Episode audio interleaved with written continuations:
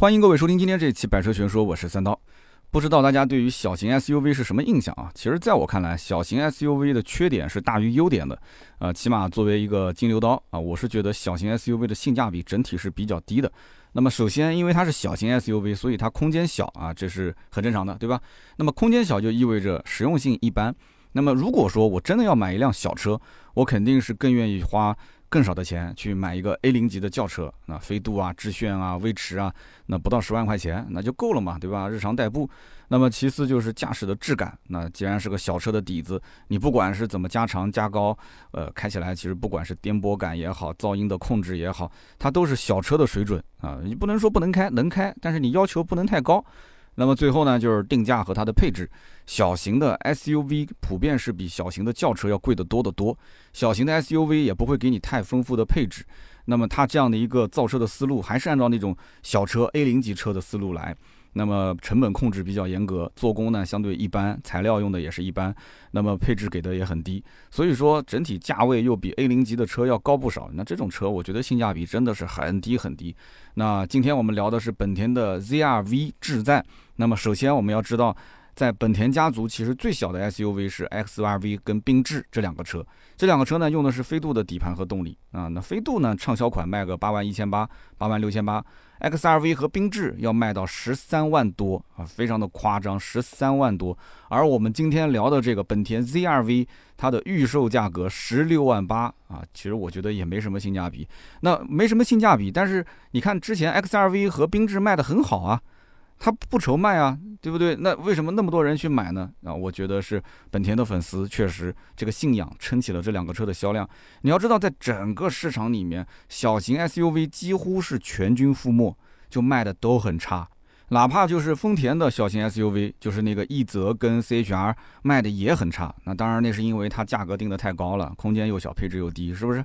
那小型 SUV 都卖不动，但就是 XRV 和缤智卖的特别的好啊，销量妥妥的 Number One。那么也正因为如此啊，本田呢就比较有信心啊，就想在网上购一购，那么就推了个新车，就是我们今天聊的 ZRV。那么看到标题，很多人都知道，那这个 ZRV 它到底是缩小版的 CRV 还是一个放大版的 XRV 啊？就这个名字取的也是挺有意思的。本田 ZRV 呢，从空间上来讲，肯定是比 XRV 和缤智要略微的大一些。那比起 CRV 跟皓影呢，那肯定是要小一圈的。但是平台不一样啊，平台跟 XRV 缤智不一样，它更接近于 CRV 跟皓影啊，因为它的平台用的是新的十一代思域的平台。我们知道 CRV 跟皓影马上也是要换代了嘛，在售的是十代的思域的平台，那么换代之后就是十一代思域的平台。那么现在的这个本田 ZRV 智在啊，用的也是十一代思域的平台啊，听清楚了对不对？那跟 XRV 跟缤智其实不是一个平台。那目前的话，呃，这个 ZRV 呢给的这个预售价十六万八，啊那么这个十六万八大概率应该是它一个中配啊中低配的价格。那么这个价格显然很多客户是不满意的。那么大家想买，但是希望它便宜，是吧？为什么呢？因为 CRV 的自动挡的入门版也就才十七万九千八，它还有一个手动挡更便宜，十六万多。那么终端现在还有不少的优惠，基本应该在两万上下，是吧？但是很显然，本田它是希望用这个 ZRV 跟本田 CRV 做一个价位的无缝对接。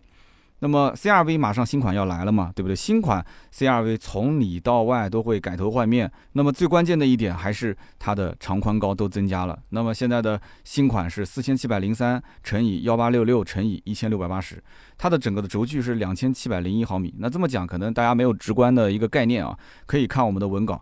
那相比于老款的 CRV 来讲的话，车长增加了八十二毫米。车宽增加了十一毫米，那么车高呢增加了一毫米，也就是高度没怎么变啊。那么轴距呢增加了四十毫米，应该讲还是非常夸张的。那么这样的一改呢，CRV 就放大了一圈，颜值呢确实也比以前提升了不少。那这个现在的颜值就是上一代的产品嘛。那关键就是增加了这么一个长宽高之后，变成了七座啊，它有五座，但是也会有七座。哎，这样一来的话，那整个的产品竞争力就不一样了，是吧？那么紧凑级的 CRV、皓影。跟之前的小型的 SUV，也就是 XRV 和缤智这两者之间，你想 CRV 跟皓影又拉大了那么多，那么 XRV 跟缤智如果空间不变，那么中间是不是就留出很大的一个市场空白？这个空间里面可以填一辆新车，那什么车呢？哎，就是今天这个 ZRV 智在，那正好合适，对吧？那么很多人就非常奇怪，说这个 RV 结尾的命名方式不都是东本的吗？啊，东本的 XRV，东本的 CRV，东本的 URV，那怎么广本出了一个 ZRV 呢？啊，这不是抢东本的饭碗吗？啊，其实啊不是这样的，其实东本今后也会出一个 ZRV 的兄弟车型，那怎么命名呢？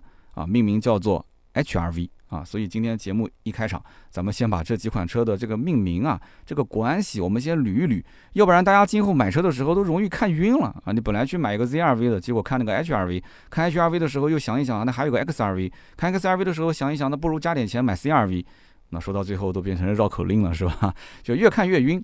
那我们先捋一捋啊。那么首先，广本的 ZRV 它其实。不仅仅有英文名，它还有中文名，中文名叫志在，所以我觉得大概率今后广本的宣传应该是以志在为先啊，ZRV 为后啊，是以中文为主。那么之前的 XRV、CRV、URV 其实它都没有中文名啊，你不信想一想，是不是 XRV、CRV、URV 它有中文名吗？没有。但是这一次 ZRV 是有中文名的啊，所以它以后宣传以志在作为重点。那么东本今后毫无疑问嘛，东本的 ZRV 的兄兄弟车型就应该是 HRV，HRV。呃，大概率啊，我觉得应该是不会出中文了。XRV 就是 HRV，那么重点就强调它是个英文的命名。那广本既然给车命名叫志在，那为什么还要强调它是 ZRV 呢？这不多此一举吗？你就说，就像广本缤智，对吧？你缤智就缤智呗，你别把那个 V 打头的英文拿出来，也没多少人会读，是吧？那为什么这一次还要强调 ZRV？是因为这个 ZRV 啊，它相当于是美国本土的新款 HRV。哎，是不是又绕回来了？呃，东本马上上一个车，ZRV 的兄弟车型叫 HRV。对的，美国本土这个车命名就叫 HRV。那么 HRV 其实上一代它相当于就是缤智跟 XRV 用的呢是飞度的这个老底盘。那么现在的这一代呢换新之后就变成了新一代 HRV 用十一代思域的这个底盘架构，那用 1.5T 的发动机。所以大家理解了吗？那么只不过 HRV 这个名字现在给到东本了。啊，那么广本只能用中文名叫志在，那咱们也得取个英文名，所以叫 ZRV。那美国版的 HRV 放到日本，那名字呢就跟现在的国内的缤智的这个英文是一样的，叫 Visa，V E Z E L Visa。那这个在日本用的是这个名字，在美国用的是 HRV。那么现在一换代，美国的 HRV 就是现在咱们国内的 ZRV 啊。那么现在的这个 HRV 的名字，咱们东本也在用，也叫 HRV，有点绕啊。反正 HRV、ZRV 用的就是本田思域十一代的这个平台。那么现在的缤智包括 XRV 用的就是飞度的平台啊，这么一理就清楚了，是吧？那如果你一定要较真的话，你说那以前的缤智跟 XRV 谁是全球化车型？其实两个都是的，只不过在外形上面，缤智的造型更接近全球化，XRV 是在此基础上针对中国市场再稍微的优化了那么一下。啊，结果 X R V 反而卖得更好，是吧？那么大家一听就明白了啊，说啊，这里其实好像是两代车型，呃，两代车型也可以这么理解，但也不完全对，因为你刚刚听我前面说了半天，你应该就知道，本身缤智跟 X R V 它是用飞度的底盘和动力，主打的是一点五升加 C V T。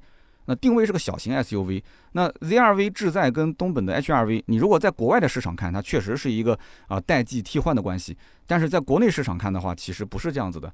那十一代思域的底盘跟动力啊，我觉得更偏向于是缩小版的 CRV 跟皓影，那么主打的也是一点五 T 加 CVT，只不过这个一点五 T 现在目前得知的应该是个高功率的版本，那现在思域还有一个低功率版，叫涡轮减压版。那是不是今后会上？我觉得不是是不是的问题，是早晚的问题，肯定会上涡轮减压版、低功率版，不用说的嘛。所以这个车前期卖的贵，你不用吐槽，你只要稍微等一等，后期一定是会上一个呃入门的低功率的版本。其实这个车我觉得 1.5T 低功率足够用了啊，买什么高功率还多花几万块钱，是不是？那这个车的内饰其实跟思域和型格是一模一样的啊，这就不用说了嘛。那买这个车子，你如果说啊，我原先买思域的、买型格的，我是不是加点钱上这个？完全看个人，看信仰。哎，你要如果说你对思域啊这种有信仰，那你就买。你说现在的思域不是以前的思域了，我没有信仰了，那型格我也不想买，听名字就不好听。啊，那你就是属于这种人，你就去买一个这个这个 ZRV，我觉得是没问题的，对吧？你反正没信仰，多花点钱，SUV 看上去更时尚一些。但是呢，这车说实话造型也挺丑的。一会儿我再讲造型，我是不会买，我宁愿买一个思域，买一个型格，我也不买这个车。那你你说你指望说这个车子价格定的便宜也不可能，SUV 天生是比轿车要贵的。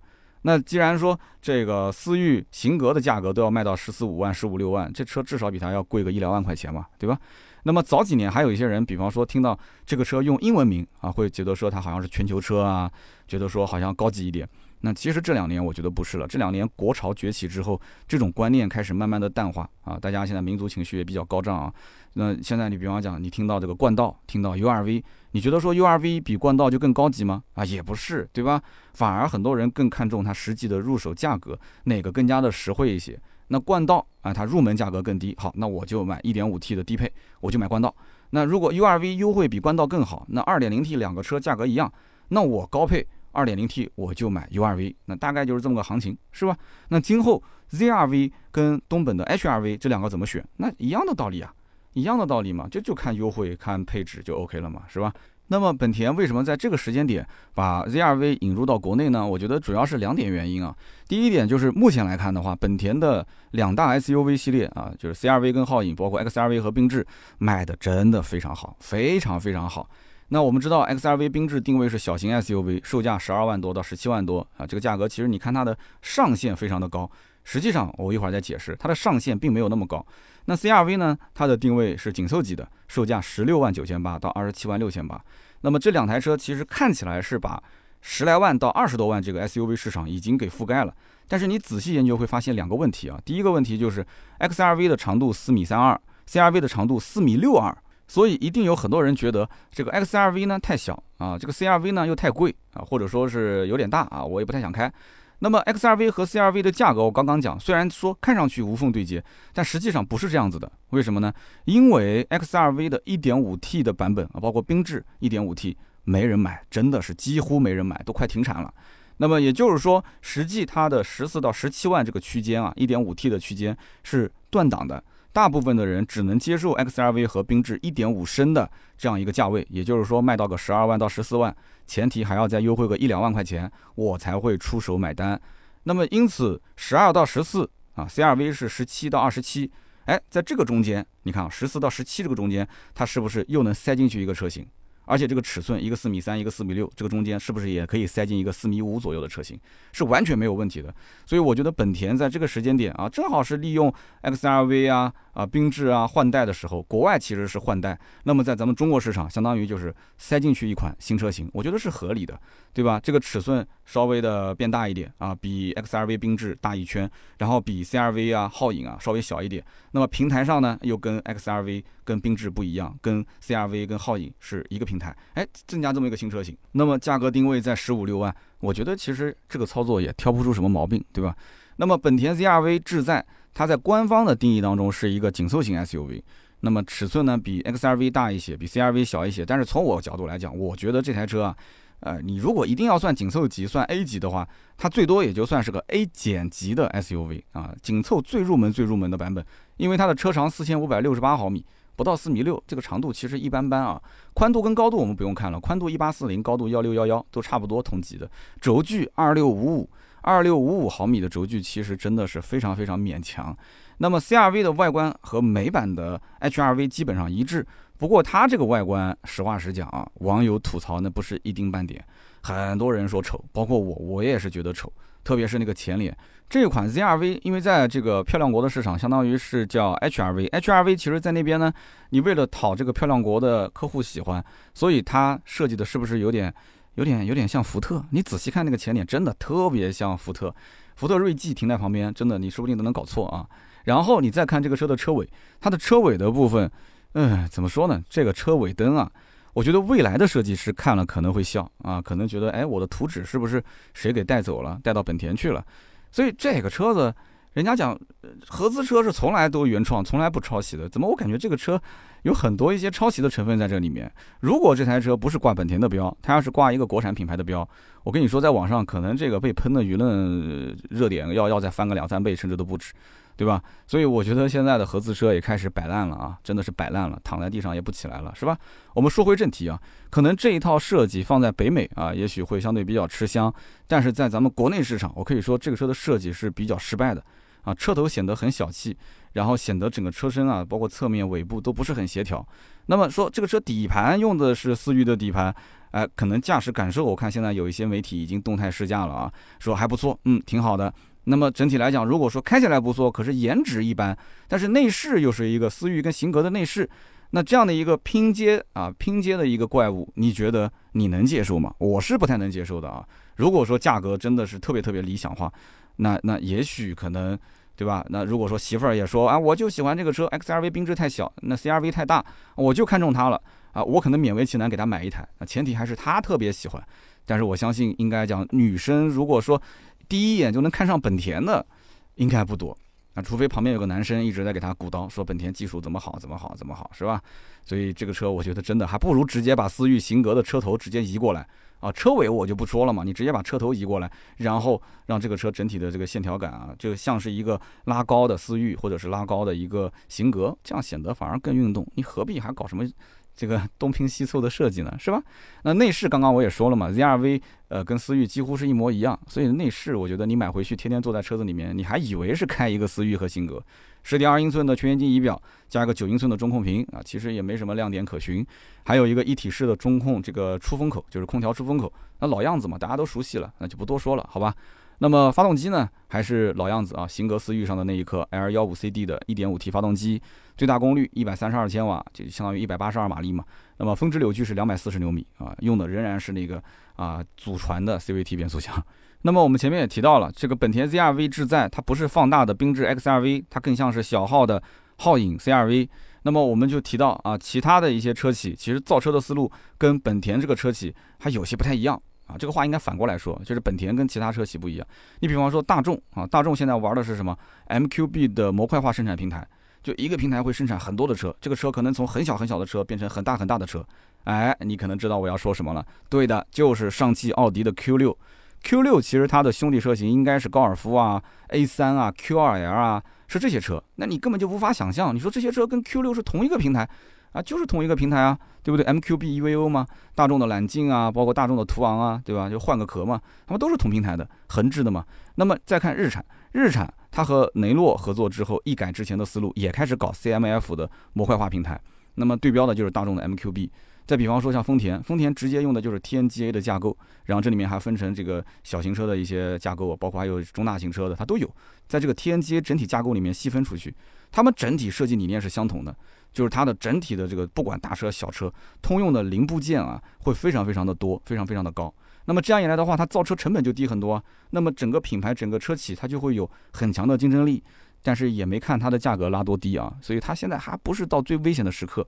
就我们国产对它的冲击还没冲到它完全需要再降价降到让人就是无法拒绝的地步，现在还是偏高嘛。但是没办法，就是这样，对吧？有人买单，它没必要往下调。那本田的造车理念其实不是这样的。本田其实是分不同车系的这个平台迭代啊，那么共享零部件没有像丰田、大众这样那么那么的这个就是共享零部件的比例那么高，所以 XRV 和飞度是同一平台啊，这个平台还在一直演化，然后 ZRV、CRV。皓影，甚至包括冠道 URV，其实用的都是思域的这个平台，只不过思域这个平台，哎，它一直在迭代，然后跟着这些 SUV 的平台也在迭代。那同样的飞度的平台，对吧？迭代啊，那么缤智 XRV 也在迭代，所以说它大概是这么一个逻辑。其实我觉得成本各方面应该讲是比丰田要高的。所以本田虽然说全年可能比方说卖的车子还蛮多的，CRV 卖的也很多，但是它不一定那么赚钱。本田那么多车系，包括雅阁卖的也很好，是吧？本田几乎也没有什么滞销车型，但是它可能在利润率方面没有丰田那么强。我曾经在介绍马自达的时候，给大家也看过一个数据嘛，就是马自达一年的销量都赶不上丰田一个月的销量，那你可想而知它的利润是吧？那这种企业怎么生存呢？那早晚还不就是并给丰田吗？是吧？或者我们再换个角度去看，ZRV 智在其实它相当于是一个 SUV 版本的思域和型格。啊，只不过这个车从外观上来讲，确实差别比较大，但是骨子里面其实就是这样。那马自达也曾经做过这种事情啊，对吧？CX 三零其实就是一个啊抬高一点版本的这个马自达的昂克赛拉嘛，是不是？所以这台车子我们讲 ZRV 智在。它的尺寸呢？啊，虽然说比 CRV 和皓影要小，但是它可能更多的是主打那些年轻人啊，觉得说开起来更加的轻快，哎，加速响应更加的灵敏。那么这车的可能配置各方面更高一些，嗯，因为你要实际看到这个车，你会甚至发现它可能用料啊这些都比 CRV、皓影要更好一些。哎，有些人觉得这个小车子我开开也挺好的，就重在什么呢？重在小而精致，对吧？我不想开那种大而粗糙的一些车，有这种人啊。而且你看，CRV 整体配色还是中规中矩多一些，黑色的、白色的、银色的，对不对？但是你看 ZRV 的配色，它其中有一个叫炙热黄，炙热黄什么颜色？其实你看之前的思域就有，对吧？XRV 缤智之前也配过这种颜色，骚黄骚黄的，其实有点像绿色啊。那这种颜色很显然，它就是按照型格思域的这个路线去走的。是吧？就这个车在打造的理念方面，其实啊，从底子里面来讲，从硬件上来讲，就是靠本田 CRV 跟皓影。但是从这个产品包装上来讲，颜色和主打的这个定位还是偏年轻人。我觉得是偏思域啊、型格啊，甚至包括 XRV 啊、缤智啊，就这一部分的人群可能会更吸引他们一些。那无非就是看一看手头的预算够不够嘛。那 CRV 呢，就呃。大妈对吧？大叔、大爷，就这一些人，应该他们买的比较多一些啊。开这个 CRV 出去跳广场舞啊，就比较和谐。那么有人问说，这个车的价格你觉得怎么样啊？今后有没有可能有大幅的优惠？其实 ZRV 智在这个车子，它的预售价现在十六万八，我觉得这个价格应该讲是中配啊，可能是中配稍微偏低一点。这个车子今后的定价，我个人推断应该在呃十五万多。啊，十五万两千九到十五万八千九，应该在这个价位区间。我给大家稍微分析一下啊，就是说，你看现在的 CRV 它的自动挡入门版十七万九千八，手动挡还有一个十六万多的，是吧？那么很多人一看到这个价格，觉得说，哇，那 CRV 都卖这么便宜，那 ZRV 根本就卖不动啊。其实我觉得不能这么讲啊。首先，CRV 现在这个阶段的价格其实还有个两万左右的优惠，很多买 CRV 的人根本就不是追新的，他无所谓新款老款。所以你看，新款的照片、视频网上都有了，但是老款依然卖得好。那么这帮人其实大部分就是什么？就是我就要性价比，我就要口碑好一点，保值率高一点，对吧？空间大一点，名气大一点，能用就可以了。所以没有人会傻傻的去等新款上市，然后去买一个新款的 CRV 啊，说空间更大了，然后尺寸更大了，对吧？我我知道啊，你肯定都更好啊，设计也更好，但是贵呀。关键就是你那个新款 CRV，我还不知道定多少钱，那说不定你还要涨价。你就算不涨价，你最起码一大段时间，很长一段时间你是原价。那你这个原价跟我现在抄底优惠两万，那我不如买个现在的，这就是买 CRV 的这些客户的心理。但是 ZRV 智在这个车上市呢，我觉得它哪怕啊价格可能跟 CRV 有一些重叠，但是重叠这个部分，ZRV 的配置会肯定高很多啊。然后你坐进去之后，你会发现，哎，很多东西都是新的，然后材质各方面也不错，外观显得也更年轻，配置也更丰富，只不过是空间略微的小一点。那么你想想看。那你是要放弃大而全的 CRV 去买一个小而精的 ZRV，还是说你要大而全，你不看小而精？你真的是那一部分人，我估计你也不会去看 ZRV。你但凡去看了，我相信这部分人的选择可能更加可能偏向于 ZRV 多一些。你所以不是那种价格特别敏感的人。那么 ZRV 志在后期上市的定价，它首先肯定是要比思域和型格要贵的，对吧？肯定在它之上是不用讲的，百分之百是在它之上面啊。那么本田现在这个 1.5T 还要分高功率、低功率。那么思域的低功率涡轮减压版，它的入门价格十二万九千九。那么高功率这个版本呢，其实就是标准功率版，它的入门价格十四万两千九。那 ZRV 前期是没有低功率版的，它就上高功率版，先稳住一个高位的价格这个起点。那它你想这个起售价多少钱？是不是思域的高功率入门十四万两千九？它怎么着比思域贵一万吧？我觉得按照本田的这个尿性，贵个两万都正常，对不对？贵一万那就是十五万两千九，贵两万那就是十六万两千九。那我们取个中间值呗，也不要贵两万，也不要贵一万，贵个一万五左右不就行了吗？那就是十五万八千九。所以我觉得大概率啊，ZRV 的起售价格应该在十五万八千九上下。那么其次呢，就是缤智的 1.5T 版本，1.5T 哦，十四点五八万起步。那你说？你说啊，你说这个车定多少钱？那么我再给你一个参考，你比方说皓影跟 CRV 1.5T CVT 啊，这个起售价是多少钱？自动挡的啊，自动挡十七万九千八是吧？那一个是十四万五千八，一个是十七万九千八，那这个中间取个中间值可以吗？中间值取一个十六万，差不多吧？十六万稍微降一点，十五万八千九不差不多嘛？所以我刚刚预测嘛，它的入门价格十五万八千九，应该是大差不差，就这个价。大家不相信啊？你回头看这个车正式上市是不是这样？那有人讲说，那好，我知道了，起售价大概在十六万上下。那这个车今后的降价空间怎么样？降价空间呢？其实我觉得啊，也不大。那为什么这么讲呢？首先，这个产能它肯定是要慢慢的爬升，长时间没有优惠，这正常的，对吧？没有库存压力。那么后期有了销售的压力，也就是三到五千。你看思域就知道了，这个车本身就相当于是抢一部分思域的客户过来嘛，型格的客户过来嘛。思域的优惠早期一直是没有优惠，或者是三到五千的优惠。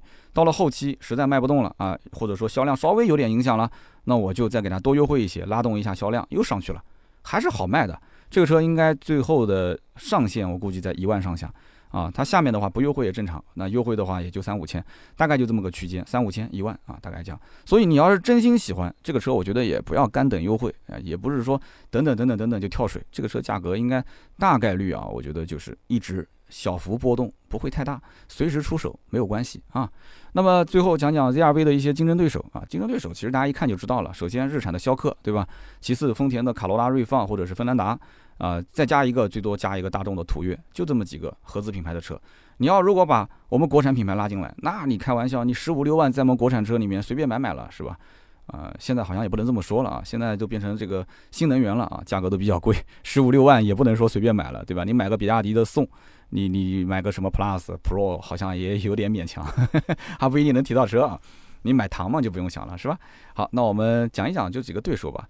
ZR-V 志在的长宽高的尺寸，其实相比于对手来讲还是有一定的优势的啊，不能说有很大啊，你比一比还是稍微大一点。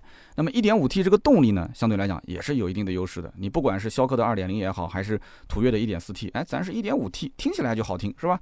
那么虽然说轴距2655，这跟对手比，我觉得最多算是打个平手。所以你一定要记得，你不能光看长宽高啊。那只是你看上去怎么样，你实际还是要体验它的后排空间到底好不好。所以二六五五这个空间，其实我觉得也就是跟对手打个平手，一般般。那么这个级别其实后排表现都差不多。最终客户买谁，我觉得看空间的应该不多。这个级别大多数的人还是基于就是它小一点我也能接受。那么他们看什么呢？我觉得这个客户群体应该看的是，首先颜值。啊，好不好看？逍客啊，卡罗拉、锐放、锋兰达、途岳，包括这个车好不好看？颜值是第一位的。然后呢，对品牌的个人喜好、好感度，最后就是价格，对吧？你给了我这个配置啊，你给了我这个价格，我对比一下其他家啊，同样的价格能买到什么配置？所以说，颜值、品牌好感度、价位啊，就是综合起来所谓的性价比。那么要说它的对手当中卖的最好的，你猜猜是谁？有人讲丰田吗？大众吗？都不是。我告诉你，卖的最好，你都不相信，是日产逍客。日产逍客，二零二一年六月份到二零二二年六月份这一整年卖了十五点六万台，真的是闷声大发财。市面上好像没看到身边有什么人开逍客，是吧？哎，但是我告诉你，一个月卖一万三啊，一个月卖一万多台，很夸张。那这些车卖到哪儿去了呢？一二线城市好像现在也没见有人买新车买逍客的，那是不是三四线？现在我都不敢说几线城市了。再说嘛，又有人讲说，哎，三刀你是不是什么？其实啊，这个车子呢，首先进入国内时间比较早。啊，逍客嘛，对吧？你没开过，没坐过，你至少也听过。逍客名气很大，而且实际上这车口碑也不错，一直没什么毛病。主要也是没用什么新的技术，啊，一直没什么毛病，口碑也不错。然后二手车市场上保值率也还行。所以你看，他大哥都已经黄了。他大哥是谁？大哥奇骏。奇骏用三缸啊，想要改变，想要革革命，想要创新，结果创啊创，把自己创坑里面去了。三缸。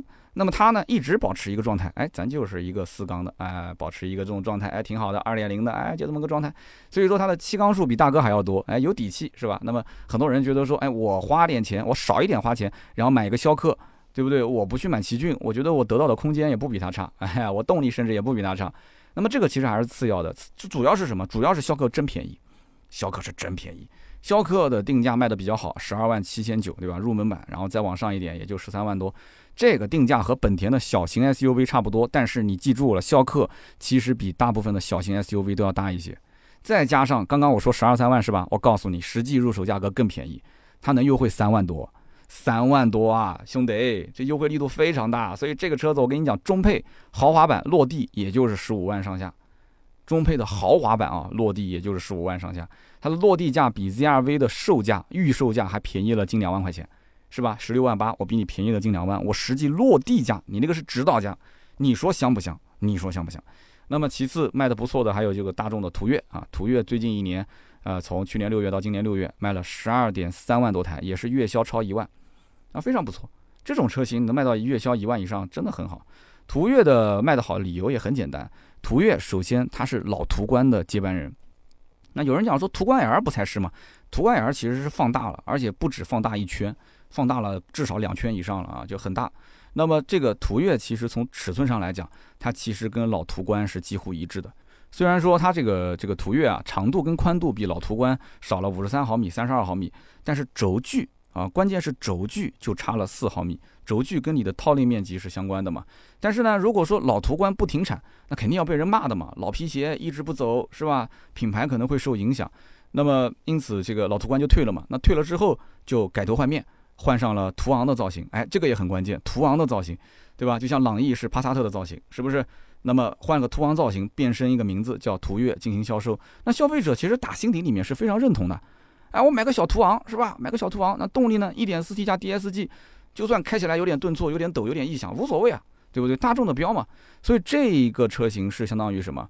相当于是给那些买不起途观 L 和探岳。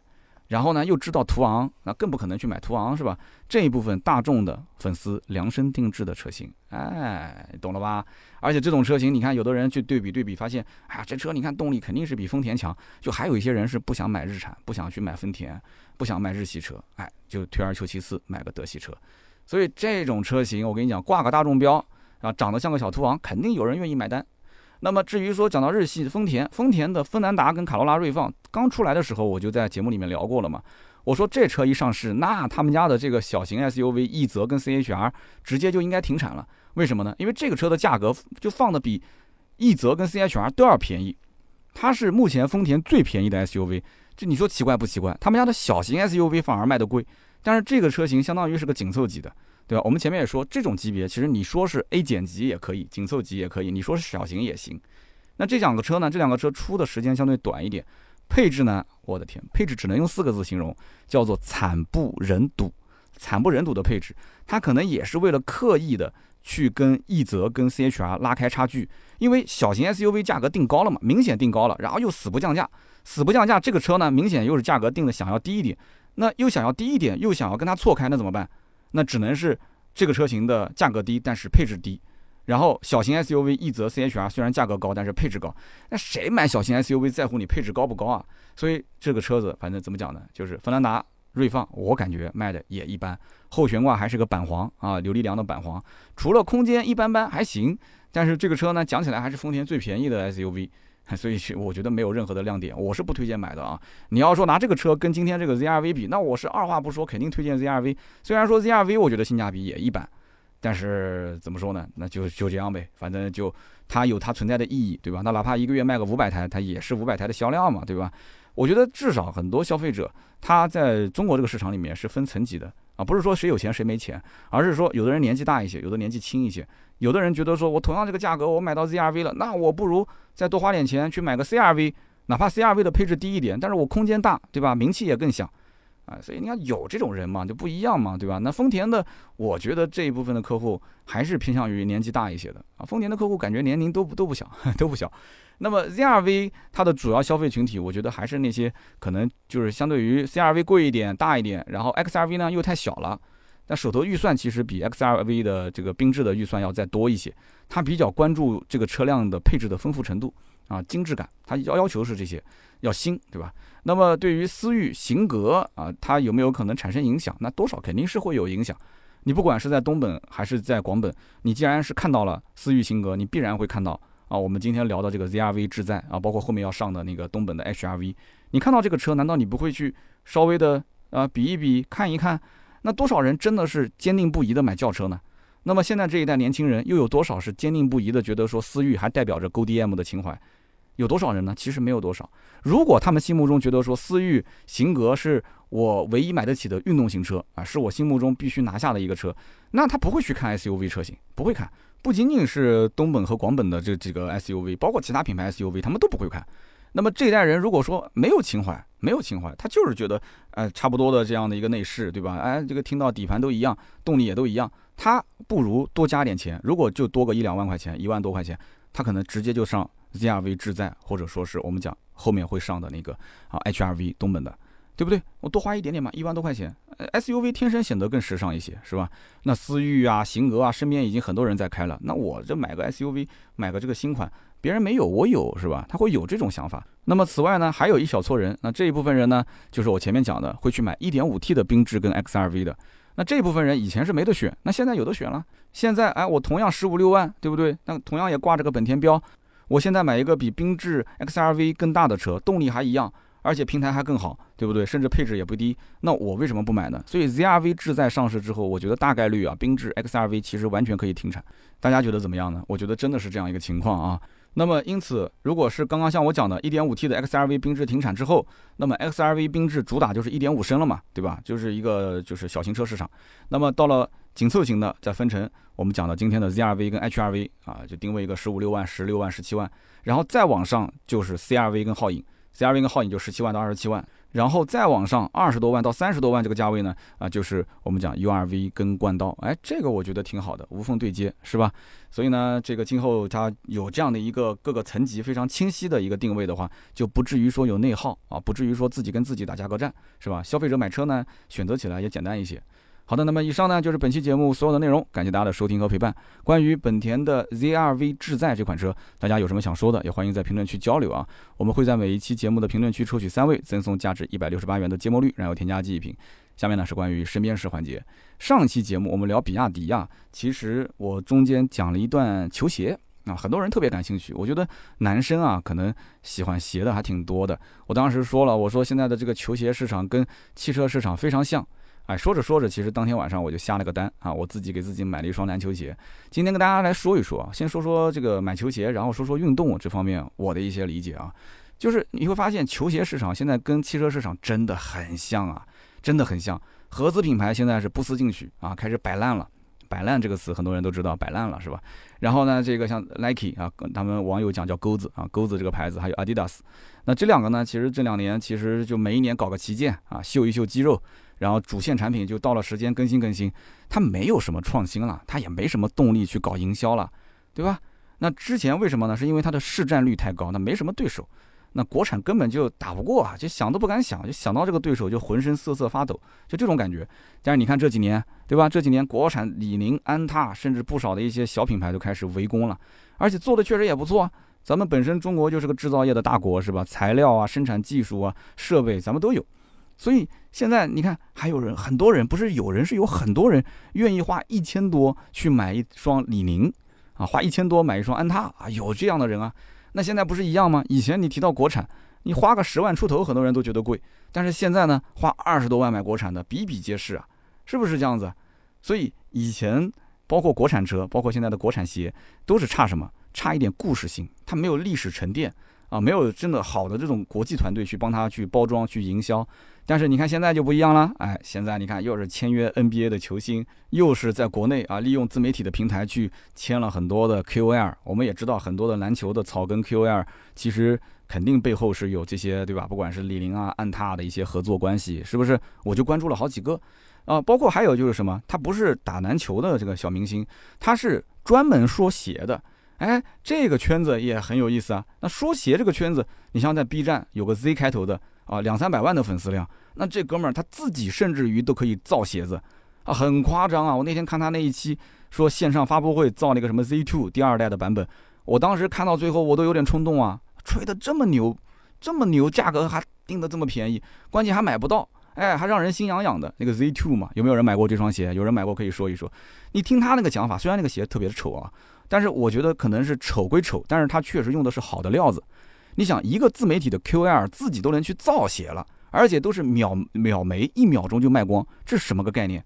那自媒体的汽车圈的 QL，我们的顶流，我也没听说谁去造车啊啊！虽然说有人现在已经在说了，我们汽车圈的 QL 已经有人说马上可能要参与去造车了，但是这个我们也就当个段子听听就可以了，是吧？但是造鞋这个是真的是有人是这么做的啊！那二三十万的这种粉丝，三四十万粉丝量的也很多啊，一个比一个能说啊，真的是，但是好像没有女主持人，这个很奇怪，都是男的。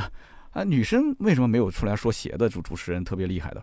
那都是男生，一个比一个能说，而且他们说的过程中还经常拿车子，就拿汽车来举例子，啊，动不动说啊，这个这个鞋子的这种动力澎湃的感觉，就相当于是三点零 T 啊，这个相当于是二点零 T 啊，经常还举例子说啊，这双鞋其实它的定位就相当于是保时捷，这个定位是法拉利。我在想，这买鞋大部分都是一些学生，他他开过吗？他感受过三点零 T、二点零 T 吗？啊，他知道保时捷跟这个法拉利之间的差别在哪儿吗？所以有的时候我也在想，也挺有意思啊。关键就是这些 QL 是真的 PUA 的能力特别强，给人洗脑。那我不就是吗？其实我买这个篮球鞋可以买，可以不买。我现在那双 KD 十十三，我我应该还能穿，还能穿蛮久的，因为我大部分是打这个木地板，打这个室内场，就算是室外场，我们小区里面的那个也是塑胶场地啊，我觉得不会太像那个水泥地啊，那个是这个鞋底的杀手，对吧？那我觉得还能撑至少大半年吧，啊，小半年大半年。我本来计划是年底，但是这一段视频一看完，我的天哪！看完之后感觉自己哎，好像懂车了。就像有些人买车不懂车，我懂车，感觉自己好像懂鞋了。但实际上我并不懂，对吧我大概也就能说出来。比方说，哦，两百到三百这个价位买什么鞋啊？我去买一个呃阿迪达斯的，比方说这个 PB 二零一八，哎，我也能说出来了啊。三百到五百这个价位买什么呢？呃，买什么？买反五是吧？啊，那那五百到八百这个价位买什么？啊，买个全程十，哎，好，OK。那那一千以上呢？啊，GT Cup Two 是吧？哎，我大概也能说出来一点点。很多人看车不也是这样吗？就是哎，好像看了一些自媒体，觉得我有点懂车了。其实我知道这都是皮毛。为什么我说皮毛呢？那今天我在录音之前，下午这边我们约了一个我哥们儿，因为我最近一直在看鞋，咨询他。他是得物啊，就是得物那个平台排名前三，就是带货直播全国排名前三。在我们南京，然后来了以后，我们坐下来聊。我说那这样子，反正你得物做那么好，我得物也有账号，咱们合作一下啊。他说得物汽车版现在没人做。我说是啊，没人做，因为为什么呢？他本身也没有汽车客户愿意投广告啊。他说正是因为没有汽车客户愿意投广告，你更应该做啊，对吧？现在是一片蓝海，这里面都是零零后的弟弟妹妹，你将来把这些客户围到你身边，大家都认识你三刀，你将来今后不就那个吗？这个话之前得物已经有人跟我说过了，但是我真的没兴趣在一个搞鞋子的平台上面去发内容。我说那这样子吧，就外包给你呗，反正我就把账号给到你，你帮我弄啊。所以今天下午谈了一个小合作啊，就得物今后你也能看到三刀的账号哦。百车全说啊，我可能跟他谈一下，可能还是以个人为主啊，或者不行改成百车全说三刀。那讲到我们讲运动装备啊，运动这一块，那么鞋子好，我入坑了。有人可能好奇你买了一个什么鞋子？我买了一个全程十的棉花糖啊，我也知道我被给割韭菜了，它不同配色价格都不一样。最便宜的一个配色，那个灰色的，大概卖到五百四。那我没办法，我看这棉花糖那么多人关关注。之前我在买鞋的时候，上次 KD 十三，我就想买一个很骚气的鞋。打篮球要的不是技术有多好，就是要骚。我觉得真的是这样，就球场上你真的你就装备。装备除了是让你说能能能稍微那提升一点运动的舒适感，或者是稍微提升一点点你的什么启动速度啊这些啊，或者是保护一下你的这个脚啊什么，但我觉得更重要是骚，就骚真的不一样。我跟你讲，你骚的话，你到哪边往那边一站啊，别人都愿意喊你过来打。你穿的一身土了吧唧的衣服和裤子和鞋子，那别人都不愿意跟你在一起玩儿。哎，所以我跟你讲，现在真的是这样，就是我们这个圈子，就是比方说在做自媒体的时候，你会发现汽车跟这种鞋。他在讲解过程中有很多相似的。我之前还说过那个笔记本，我之前看笔记本的时候，对吧？那个叫什么阿奥拉朱旺的那个哥们儿，是不是？那特别能说嘛，也我觉得也很专业。那么大家买笔记本，很多人也是在看他。但是汽车它不适合带货，你不可能在网上看着看着顺手就买。但是鞋就特别适合，对不对？那汽车你看，小则几万块，多则几十万上百万。所以汽车圈的直播，你看做的人其实不多。但是汽车厂商愿意找 KOL 去做直播啊，去干嘛呢？就是。留客户的线索，我们最近一场直播，大家应该看到了沃尔沃是吧？我们的线索留的相当不错，那客户爸爸非常开心啊，特意发信息啊跟我们讲，啊说做的真不错，比甚至比那种上千万粉丝的直播都要好。因为我播完之后有几场也是粉丝量那远远比我多得多得多啊，对吧？有的都是上千万的，但是他最后一场直播下来，客户线索留存还没有我多。那这是为什么啊？当然了，就当然我能生存到今天，粉丝也不算特别多，自然有一些我的技巧，是吧？也欢迎我们甲方爸爸过来咨询啊。所以我看了很多的这些搞球鞋的视频之后，我发现我买运动装备的眼光跟以前也不一样了。你比方说以前去打个球，对吧？我随便穿一套短袖短裤我就出门了。现在我的天，你让我随便穿一套，我都不好意思去打球了，真的，因为我懂了。懂了，其实也不是什么好事。现在，比方说裤子，哎呀，我要穿李宁的反五的，对吧？然后这个无袖的，这个这个打篮球的球球衣，我要配的时尚一些，就要骚嘛，怎么骚怎么来嘛。啊，之前看了那个。叫就是 S 开头的那个那个那个牌子，然后看到野球帝的，然后看到那个草根的 QL，对吧？草根的军哥啊，哎，我觉得还是不够骚气啊！我再看有没有其他的配色更骚一点的。那本身网状的这种运动的这种衣服都面料都差不多，无非就是造型骚不骚嘛，对吧？篮球袜也开始越来越骚了嘛。以前就买个白色的，我以前我记得买的是个 Nike 的，然后后来啊李宁 CBA 赞助款，哇，贵的要死啊，对吧？一百多块钱，然后也有十几块钱便宜的，什么准者啊这些，是吧？所以突然之间发现，我去球场现在跟以前不一样了。以前是很纯粹的，就是去打球。现在去球场第一件事情干什么？先环视一圈，环视一圈看装备。啊，这是什么鞋？哎，这个鞋我认识啊，那个鞋啊，这个鞋我不认识啊，过去要跟人交流一下。哎，这这穿的感觉怎么样？哎。啊，就就，其实我也不懂，对吧？就聊聊嘛，聊聊嘛，都是年轻人，所以打球现在都是看装备，然后看着看着发现，哎，别人有护膝，我没护膝。后来我觉得这个护膝这个东西是不是应该搞一个？上网又搜，又看一堆的 Q R 去讲解啊，这个护膝怎么好，应该怎么用啊，对你有什么保护？说人的身体每次下蹲啊，起来之后啊，这个承受的力量是你的几倍？哇，我越看越慌，越看越慌。啊，那不就买一双呗？买一双，买一双，一双，我跟你讲，一只就几百块钱。有人说怎么这么贵？便宜的也有啊。便宜的那个 PDD 啊，几十块钱就有一双啊，对吧？那个平台啊，PDD 平台，几十块钱一双，几好的就是几百块钱一只，对吧？我后来我看了半天，我想了最好的没必要吧，对吧？你不行，退而求其次，我买一个麦克达威的，对吧？麦克达威一对多少钱？六百多块钱是吧？三百多块钱一只嘛。但是下了单之后我又后悔了，我想了想。这六百多都花了，那不如买鲍尔芬嘛？鲍尔芬就是相当于顶流了嘛，对吧？鲍尔芬一支六百多，那不行，带一支先试试呗。那人人都说好嘛。好，我准备去买鲍尔芬了，然后结果又有很多人，我发了个微博啊，粉丝跟我讲说三刀这个东西是智商税啊，你膝盖受过伤吗？我说我没受过伤，你没受过伤，你带什么护膝呢？你不如去健身房，你有那六百多块钱，两支等于是一千多块钱，你去健身房找个私教，哎，去给你增加一下你的核心力量，你把那个技巧学会之后，你自己回家练就可以了。深蹲嘛，对吧？增加核心力量。你这些辅助装备没有用，哎，这么一说，我又要退货了。你这么一说，不就把我又说晕了吗？大家你看看，买车是不是这样？前期看的都挺好，感觉挺懂的，哎，专业人士在你面前这么一说，那你就啥也不是。好的，那么以上就是关于今天身边事的环节啊，聊了聊运动，聊了聊一些运动装备啊，我的一些看法，说的不专业啊，纯粹就是自己的一些感悟。希望大家这些懂懂鞋的啊，呃，懂这个运动的，懂健身的，懂核心力量的，懂护膝的啊，这些都可以啊，在我们的评论区交流。下面呢是上期节目的留言互动，上期节目呢聊的是比亚迪的海豹，哇，很多人留言啊，大家对这个车也很感兴趣。那么其中有一位叫做。拍拍熊，R O U S H A B，他说：“三刀啊，我之前就是比亚迪的销售，深圳平山的总部我也去过。海豹这个车其实啊，在内部的时候我有些了解啊，说这个车呢不能算是和汉一个级别。现在电动车车型由于电机跟传统的内燃机体积上是有差距的，所以每一款纯电车的设计都可以做到车长不大，但是轴距很大，内部空间相当不错。所以拿以前燃油车的标准来分辨电动车的级别是不对的。”那么再一者说，这个汉跟海豹的区别其实非常大，因为汉是纯电和混动两者兼顾，所以发动机舱的空间能看得出来浪费很多。而海豹是一三点零平台，所以它的车身设计的紧凑一点是没有毛病的。还有一点呢，就是关于这个深蓝啊，长安的深蓝 S L 零三，它其实对于海豹的话冲击还是挺大的。但是海豹也有深蓝做不到的，那就是电池技术啊，比亚迪的电池正常的衰减真的是特别的慢。那么这是它的看家本领啊，也是消费者的认知。其实我觉得说的真的非常好啊，因为现在很多人对于比亚迪的喜欢，不一定是外观内饰设计上的喜欢，而真的是对它这个技术的信任啊，对它的技术的这种喜欢，这个程度更高一些啊。非常感谢拍拍熊。下面一位听友的名字叫做路上的云，他说，不管是从比亚迪的定价，还是最近的销售策略，我都感觉比亚迪是有点飘了。我是海豚的准车主啊，等车已经两个多月了。然后比亚迪呢，这个只生产单色的，但我订的是双拼色的，所以就很很麻烦。那怎么办呢？所以我没办法去买到这个车啊，所以就逼着我改订单。我没办法，最后就改成了一个单色的。他说，其实相当于就是变相减配啊，这不就是我最后还是妥协了嘛？但是我的心里面就像吃了苍蝇一样的，非常难受。我下次再换车，比亚迪我肯定不是首选了。那么希望比亚迪也是上一点心啊。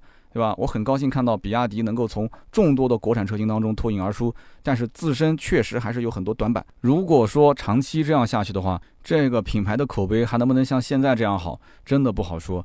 他说，呃，也是衷心希望比亚迪越来越好吧。就是今后能不能把售后服务的质量，包括订单之后对于客户的管理、情绪的管理，能不能提升一下？真的希望中国能有更多的第二个、第三个比亚迪这样的企业。但是比亚迪自身真的是有很长的路要走。啊，非常感谢路上的云，一个比亚迪海豚的准车主。其实我也知道，在我们听友当中有很多海豚的准车主啊。我们的南京的车友会的副会长也是嘛，订车都麻了三个月了，还没提到车，也是一顿抱怨。那怎么办呢？是吧？那么下面一位听友叫做 Doctor Lee 啊，D R L E E，他说啊，三刀，不同科室的医生对于不同疾病的认知水平是完全不一样的。有医生的朋友做一些简单的咨询是可以，但是某一个专科的疾病，你最好还是找专业的医生去检查和治疗，要不然真的会耽搁啊。他说我是一个呼吸科的大夫，那如果我的朋友或者家人生病，那呼吸科的病我绝对是有信心，我直接给他建议，给他治疗方案。但是呼吸疾病之外，我一定是会找相应专科的医生，我绝对不可能说给他们在那个领域的治疗给出任何意见。啊，你要三刀，你要完全相信那些专科的医生，他们虽然都是医生。但是不同专业治疗的专业性差别真的非常大，所以三刀，你既然是这个耳朵之前有点小情况，对吧？你就要一定找这种耳鼻喉专科的医生，而且医生跟你说了要复诊，建议你还是要去一下。为什么呢？因为医生看到你复诊的检测报告之后呢，才能确认你是不是完全康复，对吧？因为突发性耳聋如果恢复不好，呃，真的有可能是永久性的听力受损。他说祝三刀身体健康，工作顺利。那么上一期，因为我提到了这个耳朵有一有一天啊，确实有点情况，那把我看病治疗的这个经历啊分享了，结果哇，评论区里面好多人啊，好多人，包括我认识的一些熟人也发私信给我，说，哎，我也遇到过这样的情况，说明什么？说明大家现在工作真的是太卷，太卷，太卷，大家太拼命，太拼命，太拼命。真的有的时候没必要这样啊！反正今天这一期节目录完了，咱也要出去搓一顿好的，晚上也要出去运动运动，休息休息了，睡好吃好就可以了，不要有太大压力。这个话呢，虽然是我讲给你们听的，其实也说给自己听的。大家都要好好的放松，有一个好的身体。好的，那么以上就是今天节目所有的内容，感谢大家的收听。如果想看我们更多的内容呢，可以关注公众号“百车全说”啊，或者哔哩哔哩的“百车全说”，抖音的“三刀砍车”，我的微博“百车全说三刀”。当然了，你要想进群的话，直接关注公众号“百车全说”，点击下方的菜单啊，粉丝进群的话，直接可以进。那么今天这期节目呢，就到这里，我们下周三接着聊，拜拜。